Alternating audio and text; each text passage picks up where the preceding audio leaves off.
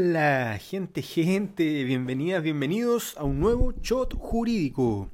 Este capítulo es especial porque de aquí en adelante comenzamos puro shot sobre el juicio ordinario civil de mayor cuantía. Así que prepárense porque se vienen muchos capítulos. Esta materia es bien larga, así que vamos a darle con tuti. Eh, recuerden que como sustento teórico utilizamos el libro del profesor René Jorquera, Síntesis de Derecho Procesal Civil. Para comenzar, eh, situarnos en el, código, en el Código de Procedimiento Civil. Eh, esta materia se encuentra regulada en el libro segundo, esto es desde los artículos 253 al 433 del CPC. Lo importante de esto, bueno, aparte por supuesto de la regulación de este tipo de juicio, es que además esta norma es supletoria para lo que se desarrolla en el libro tercero respecto a los juicios especiales. Por lo tanto, todas aquellas materias que no son reguladas en el libro tercero, el libro segundo viene a suplir esa normativa. Entre sus características, en primer lugar, se aplica a los negocios contenciosos cuya cuantía exceda de 500 UTM y a los que versen sobre materias no susceptibles de apreciación pecuniaria, siempre que el legislador no haya establecido un procedimiento especial para tales casos. En segundo lugar, es un procedimiento típico de doble instancia, porque las sentencias que los tribunales, llamados a conocer de él, dicten, son susceptibles de recurso de apelación. En tercer lugar, es un procedimiento declarativo, porque mediante él se persigue el reconocimiento o la declaración de un derecho, patrimonial o de familia, que se le ha desconocido y del que se ha privado al titular. En cuarto lugar, es un procedimiento común, ordinario y supletorio, características que vamos a desarrollar más adelante. Y en quinto lugar, es un procedimiento escrito, ya que todas sus actuaciones, sin excepción, deben constar por escrito en el proceso, las que se ajustan a las formalidades que la ley establece para cada una de ellas según su naturaleza. Respecto a las etapas en las que se desarrolla este tipo de juicio, vamos a ver que son las siguientes. En primer lugar, el periodo de discusión, el que está compuesto por la demanda y el emplazamiento del demandado, la contestación de la demanda la réplica y la dúplica. Luego viene el llamado a conciliación, después el periodo de prueba, el periodo de discusión sobre la prueba, periodo de fallo, periodo de impugnación del fallo, esto es los recursos procesales, y el periodo de ejecutación del fallo. ¿Cómo se inicia el juicio ordinario de mayor cuantía? El profesor indica acá que puede iniciarse por la demanda del actor o prepararse por una medida prejudicial.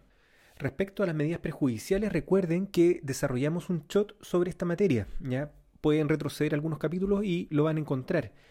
Pero esto no significa que si se inicia con una medida prejudicial no se tiene que entablar una demanda, sino más bien eh, se inicia esta medida prejudicial y después se demanda.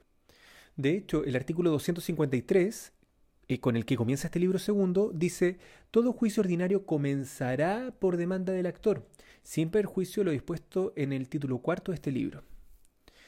Respecto a la demanda como concepto propiamente tal, el Código de Procedimiento Civil no la define. Sin embargo, el profesor la define como el medio legal de hacer valer una acción y esta a su vez el medio de hacer valer el derecho que se reclama. Los requisitos de la demanda se encuentran en el artículo 254 del CPC. Dice, la demanda debe contener Primero, la designación del tribunal ante quien se entabla. Segundo, el nombre, domicilio y profesión u oficio del demandante y de las personas que lo representen y la naturaleza de la representación. Tercero, el nombre, domicilio y profesión u oficio del demandado.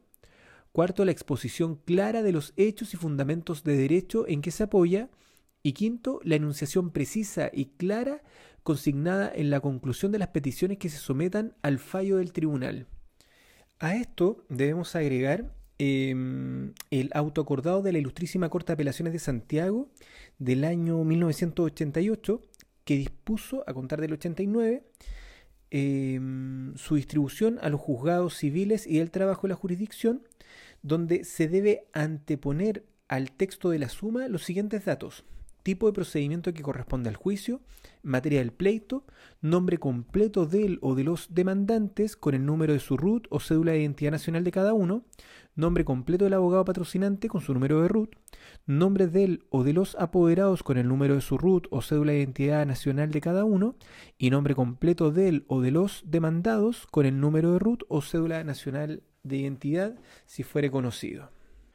Volviendo a los requisitos señalados en el artículo 254, es muy importante que estén consignados cada uno de ellos.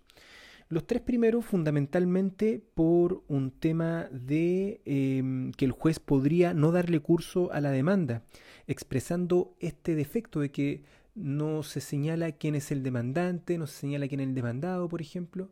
Entonces, en ese sentido, es muy importante que quede consignado. Y respecto al numeral cuarto, a la exposición clara de los hechos y el derecho, por ejemplo, y a la enunciación precisa de las peticiones, Em, esto podría acarrear también eh, una mm, posibilidad menor que las, la demanda sea acogida, ¿cierto? Por lo tanto, es muy relevante que todos estos puntos estén claritos en la demanda. Luego, junto con la demanda, se pueden acompañar em, documentos. Y el artículo 255 dice, los documentos acompañados a la demanda deberán impugnarse dentro del término de emplazamiento, cualquiera sea su naturaleza. Luego, ¿Cuáles son los efectos de la presentación de la demanda? Primero, queda abierta la instancia y el juez está obligado a conocer de la acción del actor e instruir el proceso correspondiente. Segundo, fija la extensión del juicio. Tercero, nace el estado de litispendencia si el actor interpone nueva demanda en contra del demandado, si existe igualdad de objeto pedido con la misma causa de pedir. Cuarto, se producen los efectos que estudiamos al ver la, la relación procesal. Ahora, ¿se puede modificar la demanda? Acá el actor puede hacer ampliaciones y rectificaciones en dos oportunidades. Antes de que la demanda sea notificada y después que la demanda haya sido notificada, pero antes de que el demandado la conteste. En el primer caso puede ampliarla y rectificarla mediante otro escrito que presentará al tribunal. Y en el segundo caso, eh, estas modificaciones se considerarán como una demanda nueva para los efectos de su notificación y solo desde la fecha que esta diligencia se practique correrá el tiempo para contestar la demanda que fue ampliada o rectificada. Y para finalizar, una vez presentada la demanda por el actor al tribunal, éste lo va a examinar ya respecto a lo que vimos del artículo 254. Y si reúne los requisitos ya estudiados, le va a dar curso proveyendo traslado esto significa que debe colocarle en conocimiento de la otra parte y junto a ello debe asignarle un número de rol para los efectos de las notificaciones por el Estado e individualización de la demanda. Bien, con esto vamos por terminado este shot. Les mando un abrazo y nos vemos en el siguiente capítulo. ¡Chao!